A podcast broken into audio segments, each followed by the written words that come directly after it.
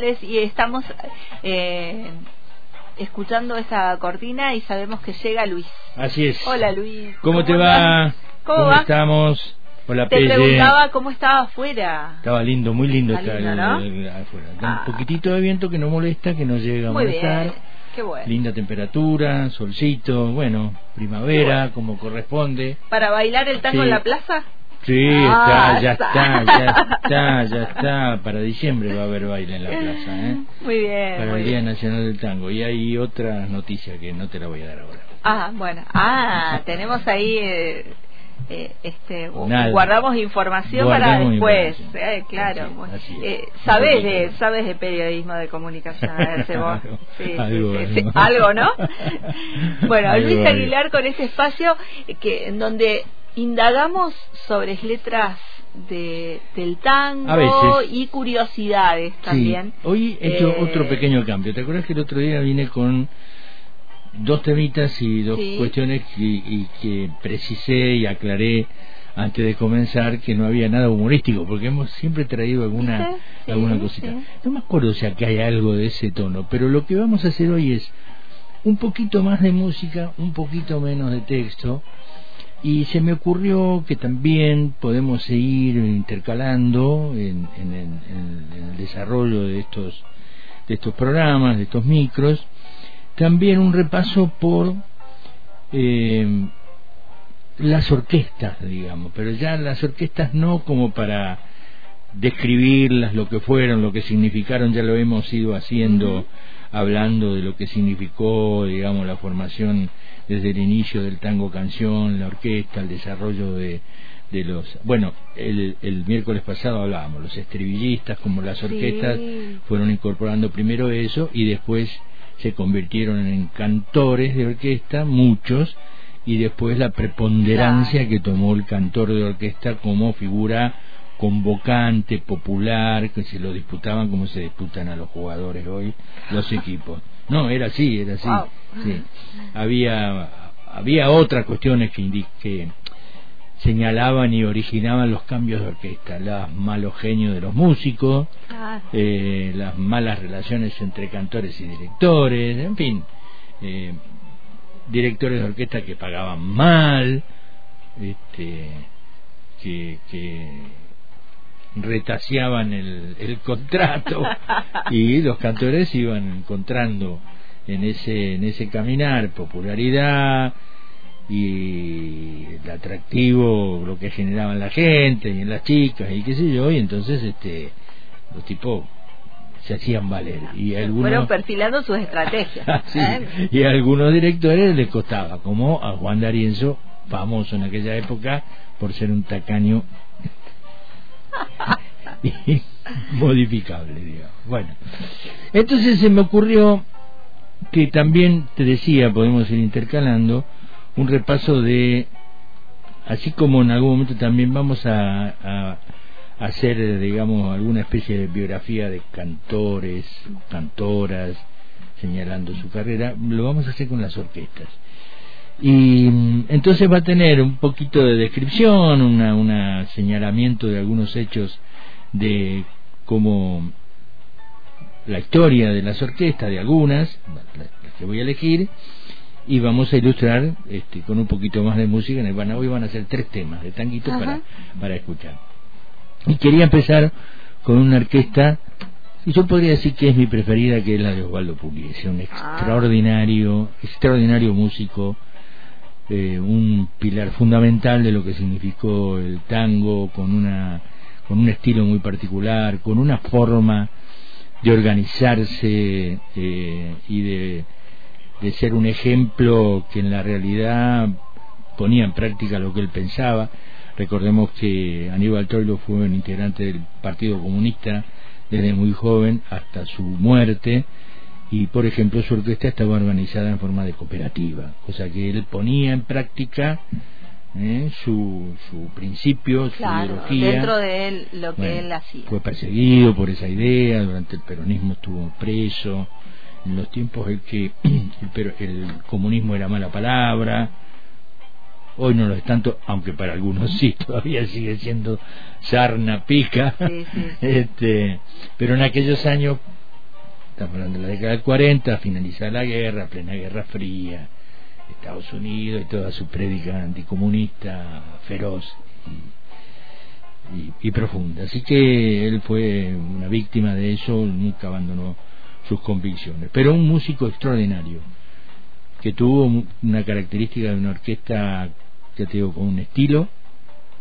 con muy buenos cantores a través de toda su trayectoria, cantores que duraban años en su orquesta ah. porque eran socios los cantores.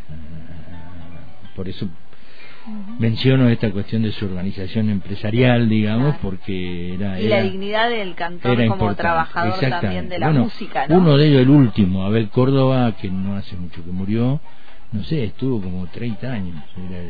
después terminó siendo un cantor solo, pero era el solo y, y nunca, nunca después se hizo solista, como sí algunos otros. eh, y yo puedo decir que es mi preferida, aunque ahí hay un podio de tres donde lo encabeza para mi gusto, ¿no? Estoy hablando ya de mi gusto, es una cuestión subjetiva eh, la cabeza Puliese, Di Sarli, Troilo allí en ese podio. Pero podríamos agrandar un escenario de hasta siete u ocho grandes directores de orquestas que marcaron rumbo. Pugliese se formó en, eh, en, un barrio un barrio de Buenos Aires ahí en eh, cerca de Chacarita vivía por ahí por esa zona y a los 15 años ya se había iniciado profesionalmente. Claro, eran como, como Troilo, ¿no? Que empezó chiquitito, eh, tipos que demostraban muy jovencitos su, su enorme talento. Y se inició en un café que se llamaba el Café de la Chancha, que no era de una mujer, sino que había sido bautizado así por los parroquianos en alusión a la poca higiene del dueño. en lugar de decir el chancho, decían la chancha. Después anduvo por un café del centro de Buenos Aires, integró el conjunto de una de la primera mujer bandoneonista que tuvo el tango, que fue Paquita Bernardo. Eh, se incorporó a un cuarteto de un tal Enrique Poyet, que no pasó a mayores, pero en aquel momento era una orquesta y un conjunto muy requerido. Eh, luego pasó a la orquesta de Roberto Firpo, ya era una orquesta de mayor envergadura, y ya en 1927 era pianista de la gran orquesta del, bandoneonista Pedro Mafia, eh, una figura relevante del tango y del bandoneón, de la ejecución del bandoneón. De allí se desvinculó junto a un extraordinario violinista que se llamó Elvino Bardaro y formaron un conjunto el conjunto de Puliese Bardaro, que fue famosísimo y era muy requerido y demás. Eh, no hay grabaciones, lamentablemente, de esa unión, pero el sueño de Puliese era tener su propia orquesta, ¿no? Este, su, su, propia. Desde que se inició su. Sí, tenía, tenía, porque evidentemente tenía, tenía, digamos, ya idea de lo que quería hacer y eso lo podía hacer solamente si él tenía su orquesta y marcaba los arreglos y el estilo. ¿no? Se, desvinculó de la orquesta de Mafia en el 1929 junto con el violinista el, Vino Bardaro y ahí formaron su conjunto. Ambos tocaron por primera vez en el Café Nacional, un café famosísimo en aquellos años, con enorme repercusión, y allí hicieron una gira por todo el país. ¿no? con este rubro de Puliese Bardaro. Bueno, la gira fue un fracaso, total. este, pero fue un fracaso económico más que nada, porque para volverse a Buenos Aires tuvieron que empeñar parte de los instrumentos para conseguir y poder comprar los pasajes de regreso a Buenos Aires. Así que uno de uno, uno de los de las cuestiones fue que el violín de Bardaro quedó por allá hasta que finalmente lo fueron a buscar. Eh, en el, en el 29 eh, hicieron, conformaron también ese sexteto Bardaro Puliese y allí aparece un tal Aníbal Troilo con 16 años tocando, eh, el mismo Elvino Bardaro y otro que después fue un gran director que fue Alfredo Gobin. después hizo un quinteto, en el 36 creó un sexteto, y ese fue el punto de partida de la orquesta que él quería, fue avanzando como de a poco, digamos. ¿no?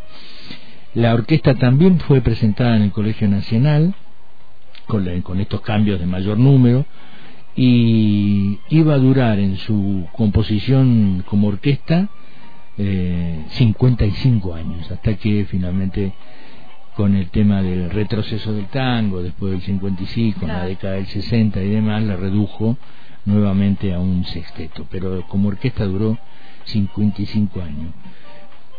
Eh, compuso más de 150 temas.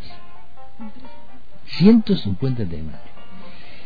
Algunos muy famosos. Recuerdo La Beba, Negracha, Malandraca y uno de sus grandes éxitos eh, que representaba un poco a la orquesta que era la Yumba. Y además, como orquesta grabó más de 600 temas números apabullantes. Vamos a comenzar con eh, compartir la música. Vamos a, a pedirle a Pelle que prepare el primer tema que tenemos preparado para hoy. Se llama El Adiós, es un tango de Maruja Pacheco Huergo, que es el único tango que hizo esta mujer. Era una mujer de letras y la, la, eh, la música, digamos, y la letra era de Virgilio San Clemente. Está acompañado aquí por uno de sus cantores emblemas, que también estuvo muchísimos, muchísimos años con él y marcó una época extraordinaria. Jorge Maciel es el cantor, el tema El Adiós, la orquesta Ovaldo Puliese.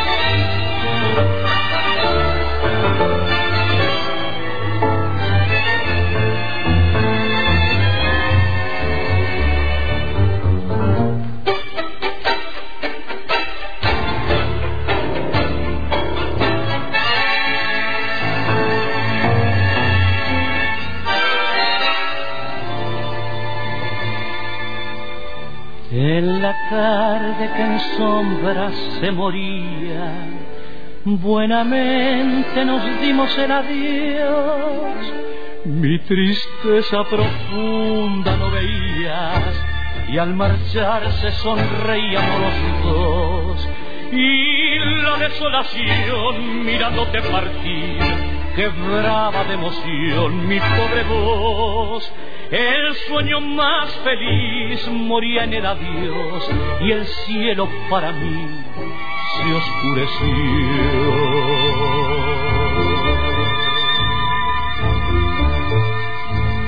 Sobre el tiempo transcurrido vive siempre en mí y estos campos que nos vieron juntos sonreír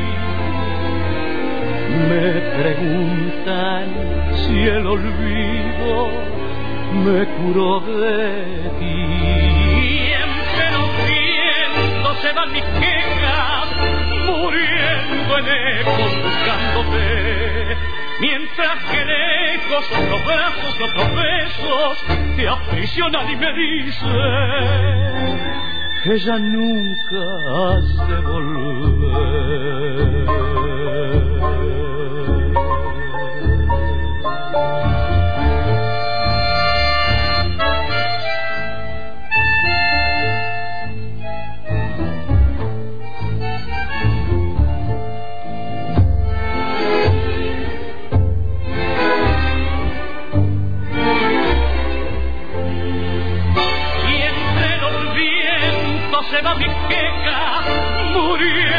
En buscándote. Mientras que lejos otros brazos y otros besos te aprisionan y me dicen que ya nunca has de volver.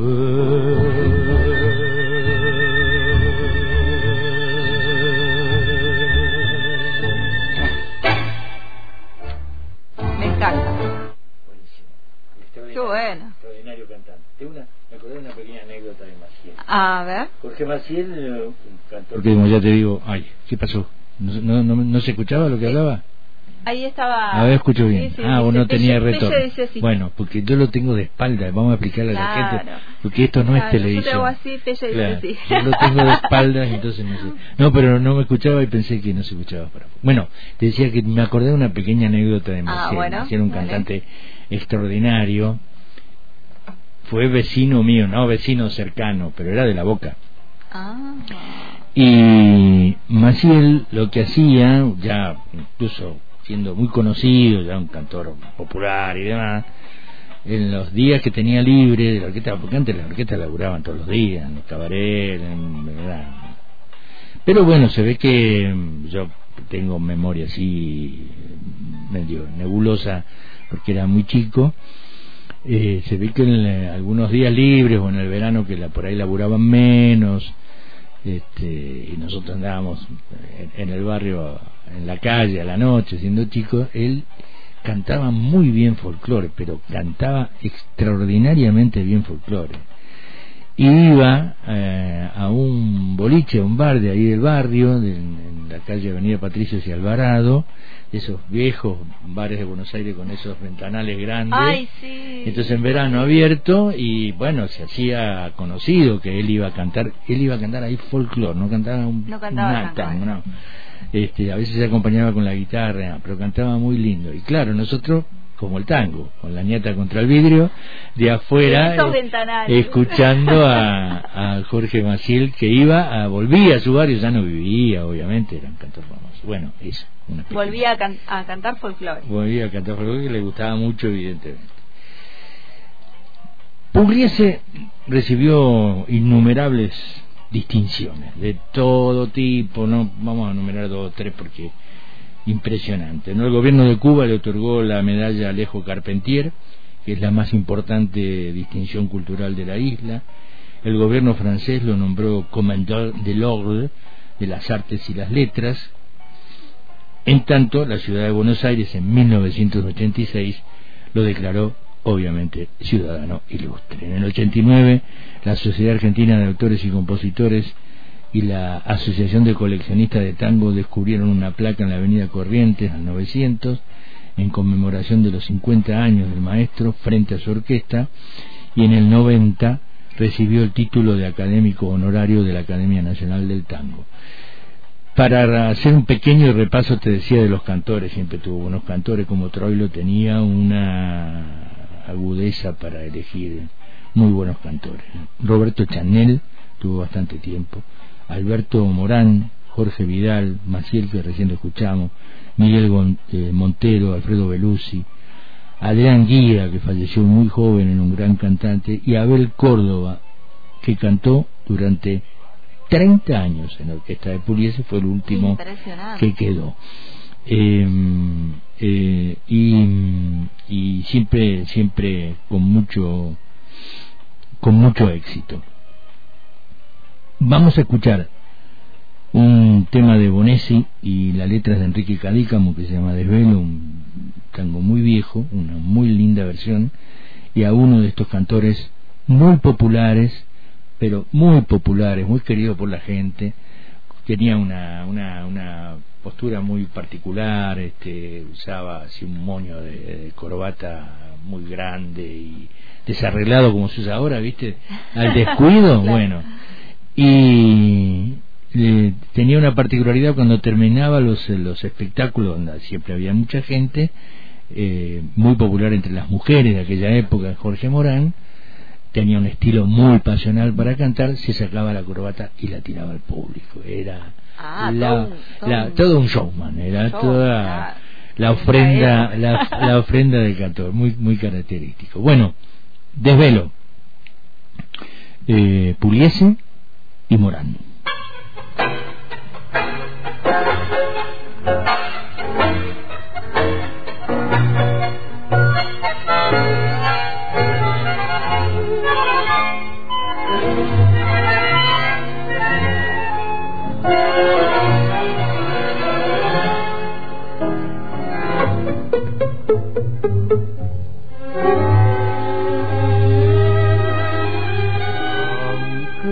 pretendas que me aparte de tu senda, aunque me dejes solo, yo siempre te de amar, por tus celos vivas lleno de defectos, pensando que otro amante de mí me alejará. Igual, igual te adoro, te lloro y te imploro con loco afán. Y en la tristeza horrible de mi desolación,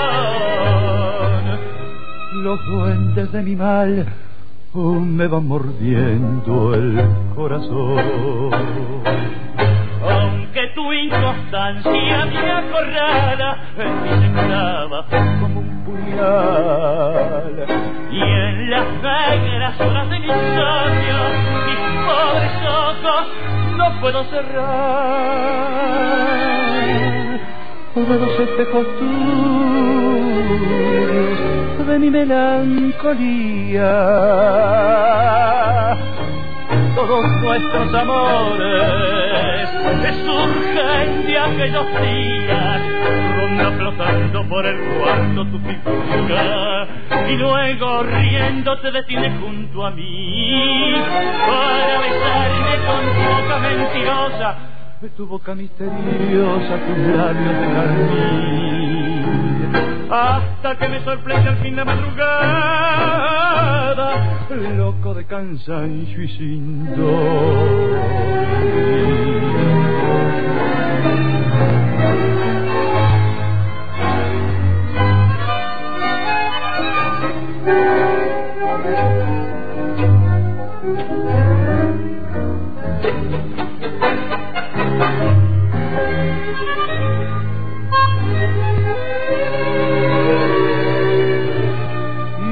entonces abatida,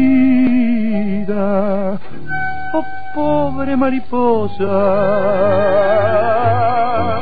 pretendes que la herida la cierre con mi boca, por el cuarto tu figura, y luego riendo te detienes junto a mí, para besarme con tu boca mentirosa, de tu boca misteriosa, tus labios de carmín, hasta que me sorprendió al fin la madrugada, loco de cansancio y sin dormir. Ahí está, ahí cayó la corbata. Sí, ahí cayó. Y, y es mía, por Es supuesto. tuya, claro, sí, claro. sí. Obvio, me la llevo obvio. acá, atrás en, en la muñeca. ahí de- Bueno, vamos a terminar entonces este repaso por la historia de la orquesta y de Pugliese. Un hombre muy reconocido por, por otros eh, por otros protagonistas de otros géneros eh, de todo tipo, ¿no? Eh, y era tal la talla artística de este, este Don Osvaldo, como se le decía, que en 1985 logró lo que nadie había logrado hasta ese momento. El 26 de diciembre de ese año, del 1985, para festejar su cumpleaños número 80, su orquesta iba a tocar en el Colón. Nunca antes un artista popular había estado allí. Después Ah. se hizo un poco más de costumbre. Ahí estuvo la Negra Sosa. El primero fue él, la orquesta de Pugliese. De eso se editaron dos volúmenes de primero long play deben estar editado en CD con un éxito no sé cuántas noches fueron no no no no no quiero dar una precisión porque Claro. no no lo anoté y la memoria no no no no me ayuda en este caso a recordar pero fueron varias presentaciones a sala llenísima con un éxito extraordinario eh, Después, como te digo, se hizo más costumbre que los artistas populares, no de la música académica, sino de la música popular, accedieran a tocar Colón, en el Colón. claro. Recibió el premio Conex en tres ocasiones, en 1985 por director de orquesta típica, el platino, en 95 una mención especial y en 2005 un premio de honor. Y finalmente, como debía suceder, una estación de subte, del subte B de Buenos Aires, que va del correo de Leandro N. Lem a Federico Lacroce, la estación se llamaba Malavia y pasó a llamarse Malavia Osvaldo Puliese. Hay un mural extraordinario, ¿no? Muchos años de campaña. Yo fui firmante de esa campaña para pedir que le pusieran el nombre, el nombre, de Osvaldo Puliese. Sí, no, no, no había internet en aquellos años, ni me acuerdo cómo la firmé. No sé si era una planilla o una cosa así. Eh, una campaña de varios años en la que muchos vecinos de Villa Crespo, que era su, su barrio natal, digamos, y muchos admiradores, eh, organizaron un petitorio, se recolectaron firmas y finalmente esa estación Malavia pasó a llamarse Malavia Osvaldo Puliese a partir del 2011, hace 11 añitos nada más. Así que terminamos este recorrido por la orquesta de Puliese con este con esta característica de tener hoy un poquito más de música con un tema instrumental para que podamos disfrutar la orquesta y por supuesto un tema clásico la música es de Lucio de Mare la letra que no vamos a escuchar porque es una versión instrumental es de Homero Mansi y es nuestro conocidísimo Malena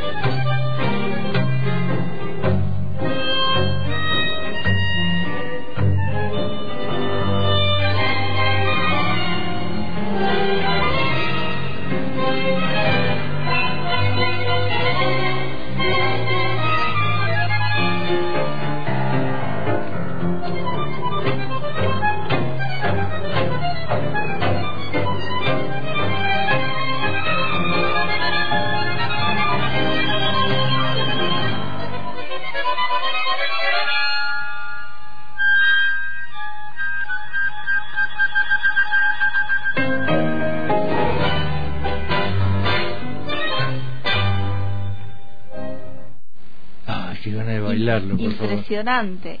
bueno, ahí eh, te dejo eh, porque No, no me dejes solo, no hay que verlo solo. me vas a tener que enseñar. Y bueno, dale, dale, tenés que dale, ir, no dale que, dale que, Vas a saber este... dale que aprendo. Ahora le decimos a Pelle que por interno mientras sale la tanda y eso nos ponga un par de y ahí aprende un par de pasos.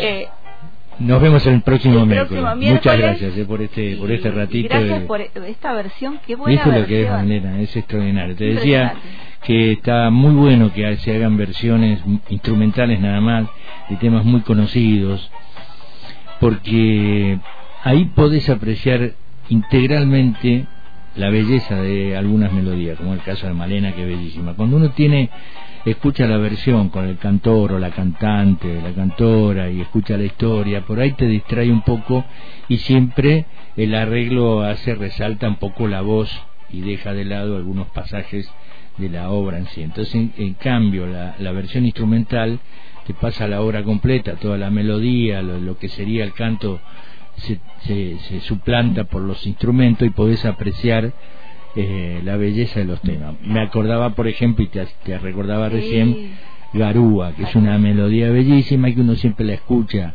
cantada y después escuchar una versión instrumental es, es, es, es otra cosa, es poder apreciar los valores musicales de esos temas que no solo se hacen populares y queridos y consumidos y además versionados muchas veces por su riqueza, digamos, de la letra, de la historia, sino también por su riqueza musical. Hasta el miércoles, gracias. Chao, chao.